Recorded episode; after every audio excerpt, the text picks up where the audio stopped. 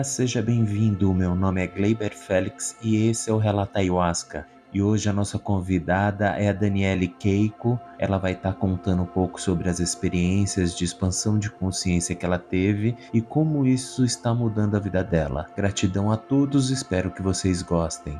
Tudo bem com você, Dani? Tudo bem, Gleiber, e você? Eu tô ótimo. Só alegria, meu. Prazer você estar tá aqui no Relata Ayahuasca. Prazer meu. Vai contar um pouco da sua história. Que história, muito longa. Ou pode contar um pouco da tua história antes de chegar na medicina sagrada, o porquê que você chegou nelas, o que, que te fez abrir um pouco da mente para essa busca interior?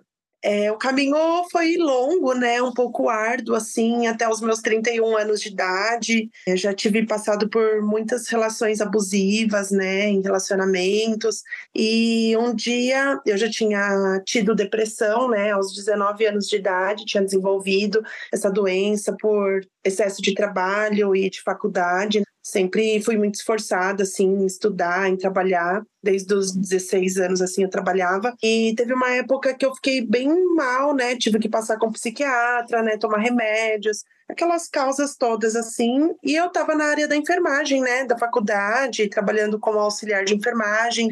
Eu cheguei uma fase assim da minha vida com 31 anos de idade que eu não sabia mais quem era eu, estava totalmente perdida e eu estava tomando psicotrópicos. Eu havia parado um tempinho antes assim de consagrar e um amigo meu, Gil, acabou de entrar online aqui, inclusive, né, no Instagram. Ele me convidou, né, para tomar o chá, para a gente consagrar, que é a enfermeira dele ela abriu uma casa de medicinas, e aí eu fiquei super interessada. Falei, nossa, que legal, a ayahuasca, já ouvi falar por um amigo, e ele sempre fala, nossa, você meio que se vê, sabe? Você vê um pouco da sua história, da sua vida. E eu fiquei super encantada com aquilo, né? E aí a gente marcava, marcava e nunca dava certo da gente consagrar na mesma data, né? O Gil e eu. Aí um dia eu falei, ah, então eu vou marcar e vou sozinha. E fui, fui sozinha, faz quatro anos agora em fevereiro, consagrei numa casa, né? Casa Raira Casa da Alegria, Casa do Amor. Então foi muita alegria porque eu fui muito bem recebida, né? Porque eu fui sozinha, com um certo receio de dirigir depois. Tava com medo de não conseguir dar conta. Mas o Gil falou: não, pode confiar que eu não vou, mas a Luana vai te acolher muito bem. Então eu fui muito entregue, fui muito acolhida, assim, parece que eu tinha que eu a conhecia há anos já. Então, meu primeiro processo com a ayahuasca foi um pouco aterrorizante,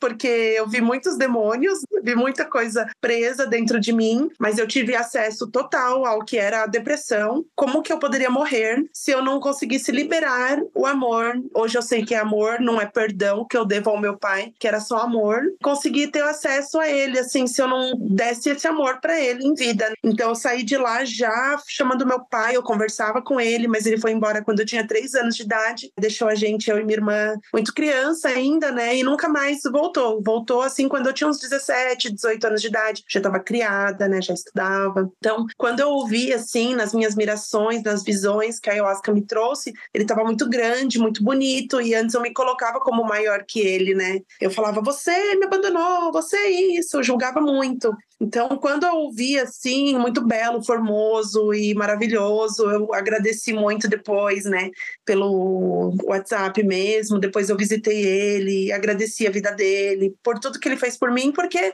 o pouco que ele fez já estava ótimo, sabe? Ele me deu a vida, né? A minha mãe me deu a vida, mas ele plantou a semente, né? Então eu tenho uma ótima relação com ele. Eu falei para minha irmã para ela perdoar também. E ela que perdoar, você é louca. Aí o primeiro ritual dela, um ano depois, desbloqueou meu pai, chamou ele para conversar e pediu perdão e, pedi, e perdoou ele. Então a gente tem uma relação muito ótima hoje assim com o nosso pai, graças a Deus, graças às medicinas, né?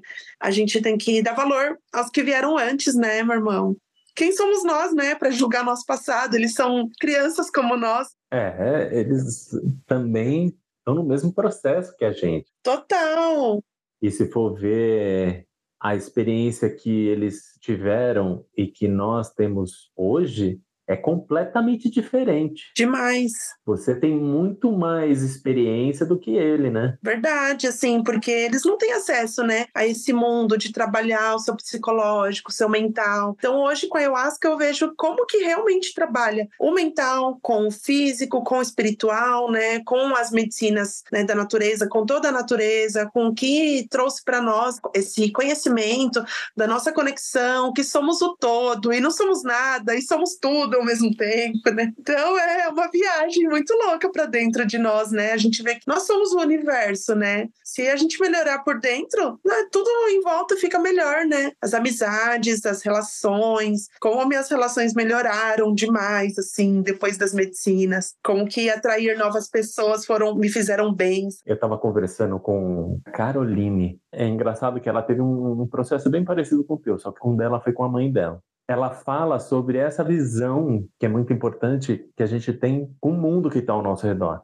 A nossa percepção, como muda a partir do momento que você se percebe e quer entregar para o mundo, é, nas relações humanas, o melhor que você tem. E observando o outro também, né, de uma maneira diferente. É um dos fatores que eu venho vendo acontecendo com muitas pessoas que têm essa expansão de consciência, né? E como isso vai melhorando essa relação né, com as pessoas que estão ao nosso redor e com, com o mundo, né? Sim, melhora bastante, porque a gente está realmente limpando o nosso campo enérgico, né? Eu vejo dessa forma, como cada cerimônia que a gente aprende, assim, a gente se limpa, eu vejo como eu tô bem comigo mesma, que às vezes nem tem processos de visões, de mirações, de limpeza, mas que tá tudo bem, porque eu tô bem, eu tô me firmando, né, no meu trabalho, na minha vida, nessa consciência, nessa expansão, na minha família, né, nas relações com os meus pais, com os meus amigos. Então a gente realmente ressoa aquilo que tá dentro de nós e atraímos aquilo que é, nosso campo enérgico tá ressoando, né? Então eu vejo que eu sou de energia energéticas. Não sou mais de humanas, de exatas, eu sou de energéticas. Agora eu sinto tanta coisa. É, é, eu, pelo menos, eu tenho uma percepção de três inteligências: é a inteligência intelectual, a emocional e a espiritual. Então, antigamente eu me baseava só em uma, que era a intelectual. Só que a intelectual, ela não é nada se não tiver mais essas duas, porque o nosso racional, ele também tem que funcionar junto ao nosso emocional. E o espiritual, ele acaba fazendo uma conexão entre os dois. Com certeza. Porque a partir do momento que o, ambos estão funcionando, o espiritual ele começa a florescer mais. Com certeza. Então você acaba tendo uma percepção muito diferente de onde você vive, de como é a sua vida, de como é você, de como são as pessoas ao seu redor, o respeito que você tem que ter. Essa percepção é como se fosse um caminho para a gente trilhar, tentando balancear essas três inteligências. Se isso é para você também, se você tem essa percepção. Eu acredito muito também, que eu vejo dessa forma. Hoje eu vejo que tá tudo caminhando junto somos parte dos sagrados. Então, se a gente não tem uma espiritualidade balanceada, com um físico balanceado, o mental em ordem, a vida não flui. Então, eu acho que tudo tem que andar junto. Não existe um espírito forte com um físico fraco. Eu me firmo muito em musculação, em natação, em yoga, em práticas que trazem tanto bem para o meu corpo físico quanto para o meu mental. Bons hormônios que nós produzimos, então melhora tudo. Como que a gente não vai vibrar bem positivamente, pensando coisas positivas, se a gente não se trabalhar, né, fisicamente, espiritualmente, mentalmente? Eu tenho isso também com o corpo. Antigamente eu era muito de academia, tal. Hoje eu, eu fico com um pouco de preguiça. Não sei se é por causa da idade, o que, que é é, mas assim, eu me forço a ir. Pode ser. Vamos na força do ódio. Eu e você, a gente trabalha por conta própria. Então, se a gente não vai atrás, não corre atrás, não trabalha, como que a gente consegue pagar nossas contas? O mundo cobra, a gente está incorporado aqui num plano físico, terreno, tem um capitalismo, a gente precisa pagar conta, senão não tem energia elétrica, não tem um colchão confortável, uma casa. Hoje eu vejo que a ayahuasca só tem me fortalecido e eu amo mais ainda, né, o que eu faço. Que antes, quando eu era enfermeira, cuidava bem das pessoas, mas eu não sabia nem cuidar de mim mesma, né? Hoje não, trabalhando com mulheres, né, com deusas aí, eu consigo trabalhar mais ainda esse equilíbrio emocional, e de acolher as mulheres que precisam de ajuda, que às vezes estão passando por relações abusivas, por depressão, por ansiedade. Muitas clientes já se permitiram também em ir para ayahuasca, né? Então eu vejo que eu estou no caminho certo.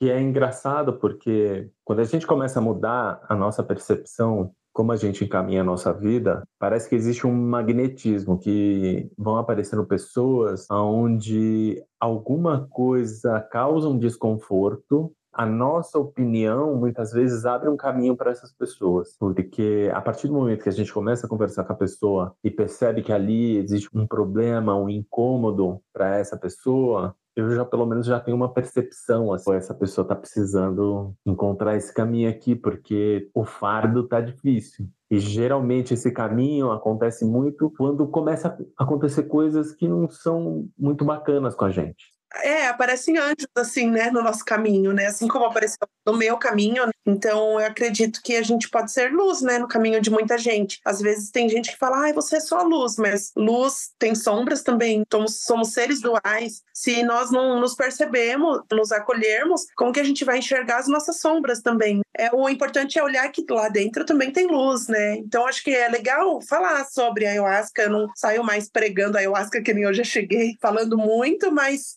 mostrar o caminho é legal, né? Porque o caminho é para dentro da pessoa mesmo. Você não vai estar tá pregando uma coisa que é um caminho tipo, ai, vamos para a igreja, porque lá o padre vai falar com você e você vai entender tudo. Não, lá na ayahuasca você vai se entender só fechando os olhos e ouvindo o que seu inconsciente tem para se limpar, o que o seu subconsciente tem para jogar para o seu consciente para você se entender, né? Começar a entender a sua psique. É bem profundo quando eu comecei a, a ir em ritual, eu tive uma percepção, a gente, olha como é a nossa cabeça. E eu tinha que falar isso para todo mundo, que todo mundo tinha que experimentar. E causa um pouco de superioridade, porque você, eu pelo menos, assim, sentia que eu sabia de algo a mais. E como você não tem ainda, não percebe o ego como ele é, você cai nessa. Se você cair nessa, você tá lascado, né? Foi o que aconteceu comigo. Depois eu falei, putz, né, cara, que você começa a ver o buraco é mais embaixo. O tanto de, de processos que você precisa passar para não cometer os mesmos erros e ter um pouco de domínio sobre o teu ser, sobre o teu ego, né? É isso que depois de um tempo você vai aprendendo, né? Depois de bater, eu pelo menos bati. Tem gente que não, não tem esse, esse tipo de problema, mas eu tive. Muitas vezes é uma conversa assim da nossa criança interior ou aquela criança muito ferida, né, com o ego muito ferido e acaba despejando em outras pessoas o que tem de feridas, né, dentro de si ainda atraindo pessoas que estão nesse mesmo campo, nessa mesma ressonância, né, magnética. Então, quando a gente sai um pouco desse limbo, né, desse papel de vítima, a gente vê que a gente toma nossas rédeas da vida, né, nosso leme e segue em frente sem pensar que, ai, apego, deixa amizade aqui, deixa relacionamento ali, e ver que só você é livre, tá bem, tá tudo ótimo, né? Não precisa a gente ficar se apegando, como diz mesmo a Luana, a gente não pode ficar se distraindo com as coisas que querem colocar na nossa mente, né? A gente tem que seguir a nossa vida, o nosso papel. Viemos sozinhos e vamos embora sozinhos, embora pro astral aí. Oh, eu espero, né? Esperamos. É a única certeza, né? Que um dia a gente vai partir para algum lugar. Eu tenho essa percepção também. E me conta uma coisa, dentro dessas, quais as experiências assim que, que foram muito transformadoras, além da que você teve com teu pai, assim? Qual mais que você teve? Nossa, irmão, foram várias, viu? Eu já vi relacionamentos que eu estava achando que estava tudo bem e não estava, sabe? Consegui ver a separação de uma relação.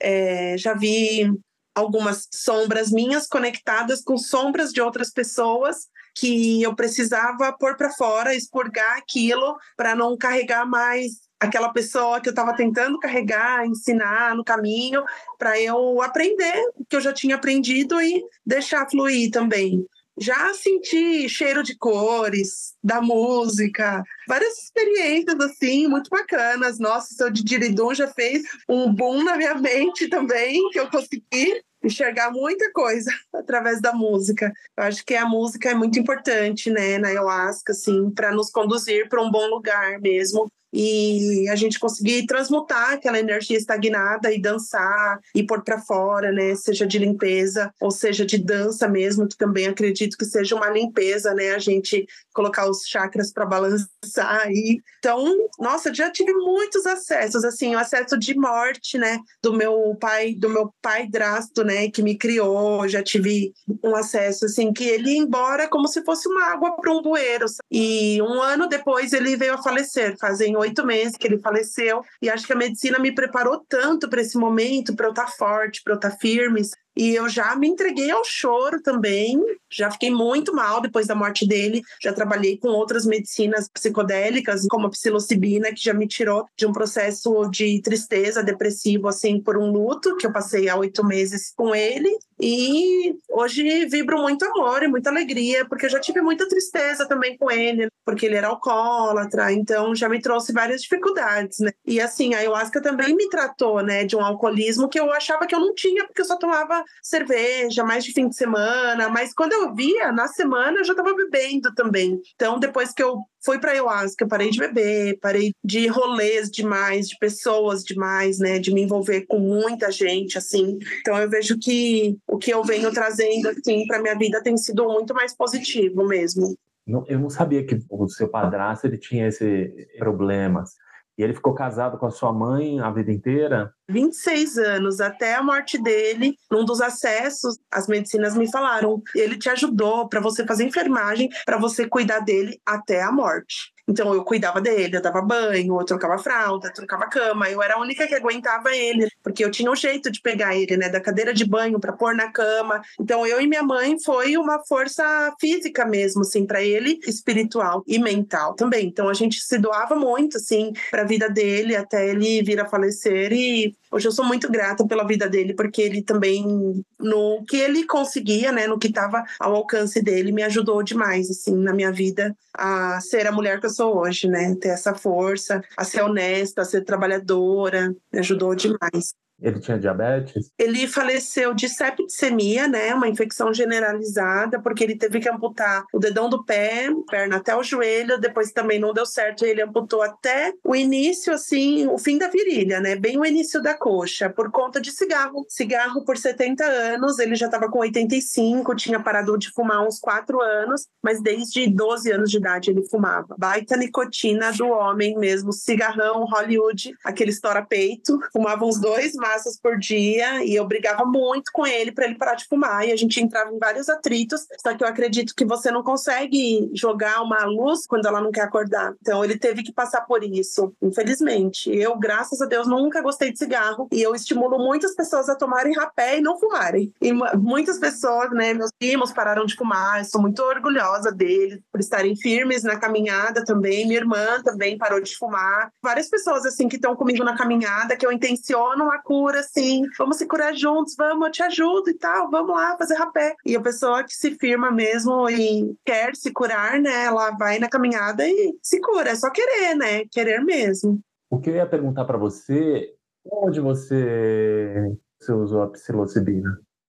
Eu fazia uma ritualística sozinha, em casa mesmo. Eu consagrei umas duas vezes ano retrasado e umas quatro vezes no ano passado. Aí eu fiz uma dose, né, assim, elevada depois da morte do meu padrasto, 5 gramas, e depois disso eu nem fiz mais essa dose heróica, né, porque foi muito forte, bem potente mesmo, mas foi incrível, né, foi maravilhosa. Eu aprendi demais com a psilocibina também. É, eu experimentei a psilocibina eu achei ela muito diferente assim da ayahuasca. É uma força bem diferente. Até porque não tem tanto processo de expurgação e de visão. Você fica mais introspectivo, dá uma força de sentimento, né? Você consegue sentir tudo. Não sei se com você você sentiu muita coisa, mas eu senti muito. Então eu senti a necessidade de dialogar se a pessoa tiver com você na força, ela vai sentir também e vai ter os acessos que você estiver compartilhando. Traz bastante energia do feminino, né? A gente pôr para fora as nossas emoções. Todos os seres são sagrados. A gente precisa pôr para fora, né? Falar sobre as emoções, chorar, porque a psilocibina também traz bastante limpeza de choro. Todas as vezes que eu consagrei, eu consegui sentir e chorar bastante. É bem, bem bacana esse estudo. Eu tô afirmando bastante mesmo nesse ano esse estudo com o cacau, né? Porque o cacau também potencializa a ação da psilocibina, é uma medicina que combina, né? As duas juntas juntas. O cacau ele não combina junto com a ayahuasca, porque pode dar uma síndrome serotoninérgica, mas junto com o cogumelo, com a psilocibina pode. Porque o cogumelo é um pouquinho mais sutil. Né? Você pode fazer um grama, dois gramas, mas é bem interessante. Quando eu utilizo a psilocibina, eu preparo um chá de erva doce com limão. E aí o limão ele parece que ele quebra algumas enzimas que facilita a digestão do cogumelo. Isso, antes de entrar no corpo, é isso mesmo. É bem legal, é chama Lemon Tech, né? Que você coloca no limão, assim, pode bater junto até do limão e manda ver, tome. É gostoso. E me diz uma coisa, você fez um curso para servir medicina? Sim. Ah, você fez? Sim, fiz. É, o curso, na verdade, ele é mais autoconhecimento. Você serve medicina se você sentir o chamado. Já senti o chamado, já participei de uma abertura de casa, já saí também dessa casa, mas eu acredito que cada um tem que estar na sua caminhada. E a gente tem que ter numa casa o mesmo intuito de seguir em frente, servindo medicina e se curando. Não adianta a gente usar né, a medicina de muleta se firmar fora das medicinas, né? Porque eu acredito que o trabalho com a medicina é muito bonita, muito alegriado, muito legal, mas fora, né, do trabalho com a ayahuasca, que a vida começa realmente. Que aí você vai firmar aqueles propósitos que você aprendeu, o que, que você aprendeu com aquele chá que você tomou, como que você lida com a vida no dia a dia, fora do trabalho com a ayahuasca. Eu sigo minha vida aprendendo sempre, eu quero ir para a aldeia ainda, me firmar mais, tá firme com os chás aí nas dietas e aprender sempre. Sempre tá aprendendo e nunca me colocar num lugar de sou guardiã das sagradas medicinas, sabe? Eu, eu aprendi muita coisa e o que eu posso. Uma responsabilidade muito grande, né? É, é um mundo infinito que era desconhecido até pouco tempo atrás. Para mim, as portas se abriram há quatro anos, poucos têm acesso. Então, se a gente pode levar essa luz, né, para outras pessoas que estiverem abertas, né, então é só alegria. E você está fazendo rezo também? Está tocando? Também meu irmão foi um grande desbloqueio, né? Porque eu fui para a igreja quando eu era casada, né? Eu me casei na igreja, numa igreja de uma doutrina muito dura, que é a Congregação Cristã no Brasil. E aí, quando eu estava nessa igreja, eu até queria aprender, né, com meu ex-marido a tocar violão, e ele não tinha muita paciência de ensinar, ele tocava lá os hinos, louvores da igreja, e eu nunca conseguia. Eu pegava e até o dedilhado assim ficava horrível, até fazer aquele saía horrível, né? Então, há um ano e pouquinho atrás, assim, eu falei, não, vou, tô estudando, né? Então eu preciso comprar meu violão. Comprei meu violão, comecei depois de um mês a tocar uns dois rezos, depois uns quatro, e foi indo, e eu tô firme aí, né? Tocando. Nossa, um mês? É, em um mês dá para pegar, dá para pegar, meu irmão. Dá sim. Agora o didgeridoo, que é uma coisa que não dá para pegar a vida inteira, só você e o Brasil que eu conheço que toca. É, seu pulmão é forte, viu, meu chai? Vou te falar. Porque o violão, assim, foi um desbloqueio, né? A medicina me ajudou demais, assim, quando a gente aprende a tocar na força e fala, pronto, agora eu vou conseguir tocar em qualquer lugar. Então eu tô começando, né? Tô aprendendo sempre, mas eu preciso começar a fazer curso mesmo para tocar violão, para tocar melhor. Mas tá tudo certo, né? A gente vai aprendendo e é um eterno aprendizado, né? E não se colocar nunca em comparação, né? Porque assim, ai, não vou tocar porque o outro sabe tocar muito melhor. Mas assim, o outro também começou, né? Então o outro também aprendeu, também teve um primeiro dia que ele pegou no violão e começou. O negócio é começar e nunca se colocar em comparação, porque o outro sabe, o outro sabe porque ele aprendeu e ele colocou em prática. Então o negócio é praticar, não tem outra saída, não tem que ter preguiça, né? É que tem gente que tem preguiça, às vezes a gente tem preguiça. e não quer aprender. Muita coisa nova, ai, sair da zona de conforto, né? Tira um pouquinho a gente assim dessa zona. Mas é muito bom aprender coisa nova, né? Na ayahuasca expande muito a consciência e você começa a ver a arte, né? Nossa, que legal. E se eu fizesse isso? E se eu fizesse aquilo? É diferente do que eu faço hoje, mas tudo bem. Por que não fazer algo diferente, né? Mas, meu, foi bem legal esse papo nosso. Gratidão pelo teu tempo, pela tua paciência. E estamos aí. Eu que agradeço todo seu amor, meu irmão. Tamo junto, viu? Você viu que não doeu nada. E não dói nada falar sobre sua experiência. E se você teve uma experiência de expansão de consciência e quer compartilhar aqui com a gente, entre em contato no nosso Instagram Relata Ayahuasca e deixe um recado no nosso direct. Gratidão.